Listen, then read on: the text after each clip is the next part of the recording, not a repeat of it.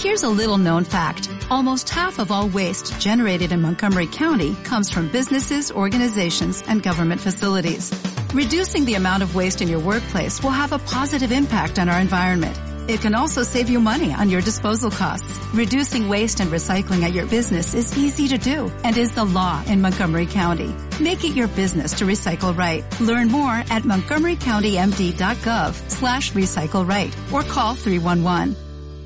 ¿No? La verdad que supieron venderse muy bien hasta el punto, ¿no? Es ese primer famoso mito que aquí en España, en, en la época hablo, ¿no? En 1939, 1940, pues la gente se pensaba que el ejército alemán pues se movía todo eh, motorizado y era todo pues divisiones acorazadas y ahí está el falso mito, ¿no? De cuando mandaron para allá la división azul, eh, pensaron que los estaban tratando mal por el hecho de ser españoles, porque vaya, para ser un ejército motorizado nos hacen caminar porque son, porque son españoles, son racistas tal y cual, pero no, no, la realidad era que a excepción de unas divisiones muy contadas, el resto se movían pues exactamente igual que en la Primera Guerra Mundial, ¿no? O incluso en, en la Guerra Napoleónica, que también has comentado antes. Efectivamente, así es. Se calcula que en torno al 15% del ejército alemán durante los primeros años de guerra estaba motorizado. El resto era un ejército mm, hipomóvil, como lo había sido durante la Primera Guerra Mundial. Incluso se emplearon durante la Segunda Guerra Mundial, curiosamente, más caballos que durante la Primera Guerra Mundial por parte del ejército alemán. Podemos decir lo mismo de las armas de infantería, en gran medida, por lo menos hasta bien entrada la guerra, hasta la época 43-44. En fin, el ejército alemán eh, era un ejército que había sido el primero en eh, aplicar una serie de tácticas. También podemos explicar por qué, porque sería muy, muy curioso y tiene poco que ver con las necesidades militares propiamente, está, viene más impuesto por otro tipo de razones, pero eh, es un ejército, como digo, que fue el primero en desarrollar esa idea de lo que, bueno, se condensó en el, lo que es un poco tópico también de la Blitzkrieg, ¿no? De la guerra relámpago.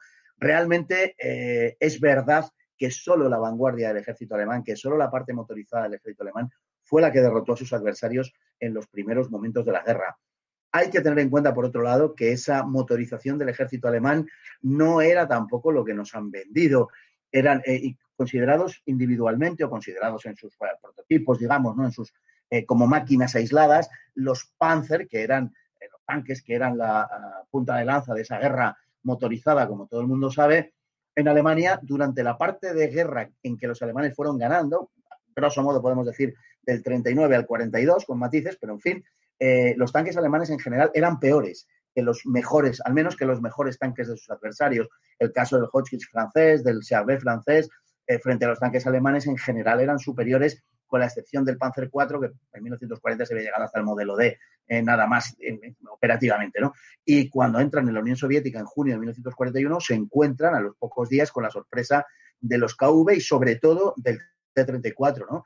Mm, si los soviéticos no supieron sacarle partido en los primeros tiempos al T-34, no se debió a deficiencias, digamos, de tipo mecánico, a deficiencias conceptuales, sino a deficiencias de empleo del, del T-34. Eh, por tanto, durante la primera época, curiosamente, los tanques alemanes, eh, que se impuso Alemania, los tanques alemanes eran peores que los de sus adversarios. La mayor parte del, bueno, la mayor parte del ejército, de la parte motorizada de, los tanques alemanes durante los dos primeros años de guerra estaban compuestos por los modelos checos. No nos olvidemos el 35T y el 38T, que eran modelos muy, muy livianos realmente comparables al Panzer II, ¿no?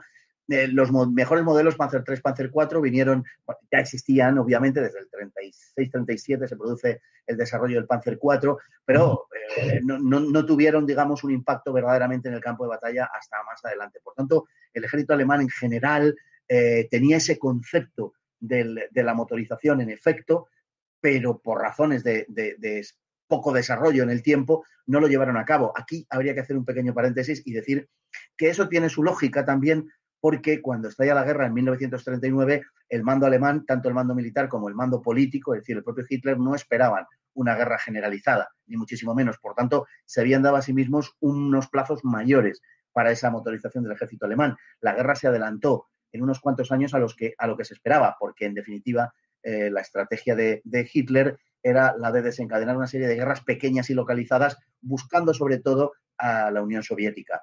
Y por tanto se le vino encima una guerra sencillamente para la que no estaba en absoluto preparado. Realmente lo que sorprende y lo que, aunque hoy se da por, por hecho, porque conocemos el pasado, pero lo que debería sorprender es la increíble victoria eh, alemana, eh, eh, por razones de la motorización me refiero, en el frente occidental. También podríamos hablar de Polonia, de Noruega, de los Balcanes, etcétera, pero sobre todo sobre el ejército francés, que era el ejército más poderoso del mundo en, este, en ese momento, cosa que normalmente se olvida.